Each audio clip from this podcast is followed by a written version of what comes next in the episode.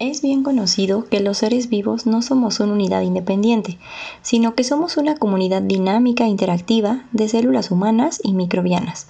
Es decir, somos portadores de microorganismos, los cuales habitan nuestro cuerpo y hasta hace algunos años habían sido tratados con gran indiferencia. Sin embargo, los avances en la ciencia han permitido identificar y caracterizar estos microorganismos, así como su asociación en la salud y enfermedad. Hola, soy Elisa Dufo Hurtado del colectivo Etos. Hoy les platicaré de la microbiota intestinal, la metrópoli que habita nuestro interior.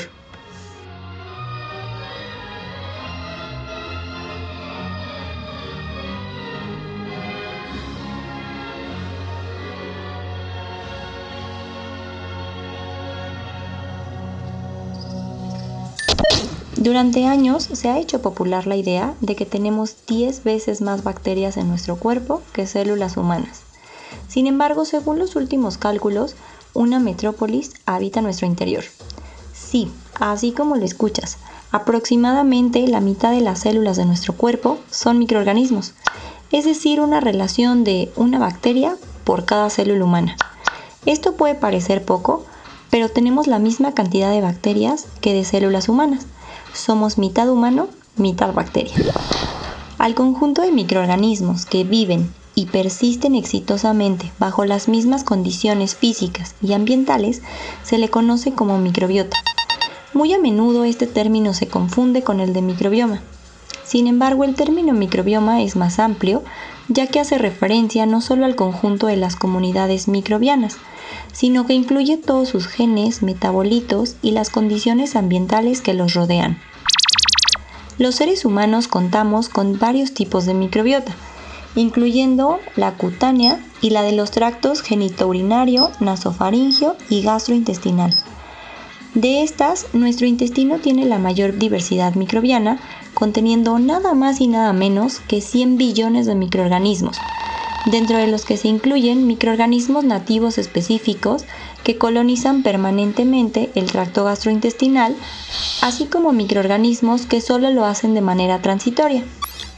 Sin embargo, la composición de nuestra microbiota depende de diversos factores externos, como lo son la forma de nacimiento, la interacción con otros individuos o mascotas, la dieta, la edad, el ambiente, el uso de antibióticos e incluso el reloj circadiano, del cual puedes escuchar más en el episodio 16 de la temporada 2 de Popularizando el Conocimiento.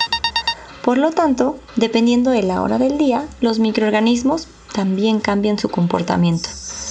Gran parte de la importancia de esta microbiota se debe a la cantidad de funciones que se han asociado con su presencia, con lo cual ha pasado de ser considerada un acompañante más a ser considerada como un órgano metabólico con funciones locales y sistémicas, es decir, en todo nuestro organismo.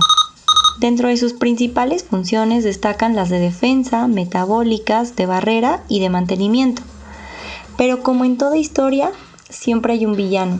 En este caso es la disbiosis. La disbiosis es una alteración del sistema digestivo que se presenta como un desequilibrio en el número o en el tipo de bacterias, que son parte de la microbiota intestinal. Este villano hace su aparición cuando tenemos un uso excesivo de antibióticos o no comemos la suficiente fibra dietaria y tiene consecuencias negativas a la salud como el desarrollo de diversas enfermedades, incluyendo la obesidad, diabetes, cáncer, autismo, enfermedades autoinmunes, alergias, depresión, estrés, Alzheimer, enfermedad inflamatoria intestinal, entre otras más. Ya vimos que la disbiosis puede convertirse en el malo de la historia, afectando nuestra salud.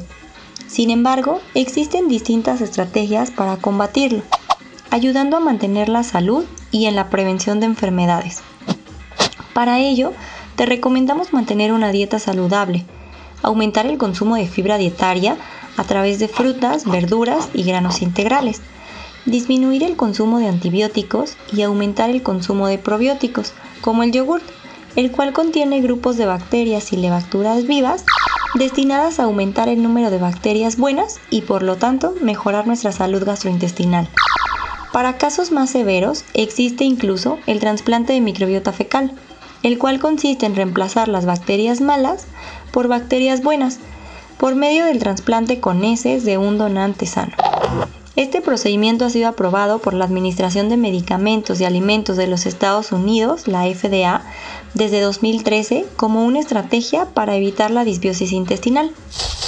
Por último, es importante destacar que combatir la disbiosis en caso de alguna enfermedad es mucho más complicado de lo que podemos imaginar. La razón es que, como ya se comentó, la microbiota es un conjunto complejo de millones de interacciones entre los propios microorganismos y las células del huésped. Como puedes escuchar, la microbiota humana es un gran mundo microscópico, con el cual convivimos y por lo que nunca estamos solos.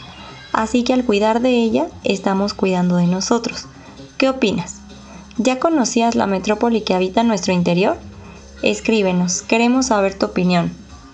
Por mi parte es todo. Los invito a que sigan al colectivo Etos en su página de Facebook Inocuidad Alimentaria y en Instagram como arroba colectivo Etos, así como seguir al colectivo Motus en todas sus redes sociales y el sitio motuslab.xyz. Si quieres volver a escuchar esta cápsula, busca el podcast de Colectivo Motus en Spotify. Nos escuchamos en la siguiente.